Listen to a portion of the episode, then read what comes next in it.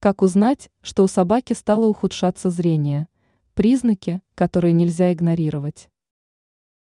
С возрастом зрение у собаки, как и у человека, может значительно ухудшаться. Не всегда хозяева замечают данные изменения у своего питомца. Что же делать? Знание признаков поможет распознать проблему. Если питомец, оказавшись на темной улице, стоит несколько минут на одном месте, то стоит насторожиться – поскольку это может указывать на ухудшение зрения.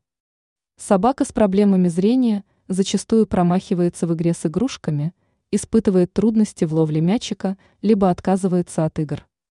Другой важный признак – дезориентация в пространстве. В таком состоянии собака передвигается по запахам, отказывается от бега и прыжков. Кроме этого, на проблемы со зрением может указывать страх спуска и подъема по лестнице.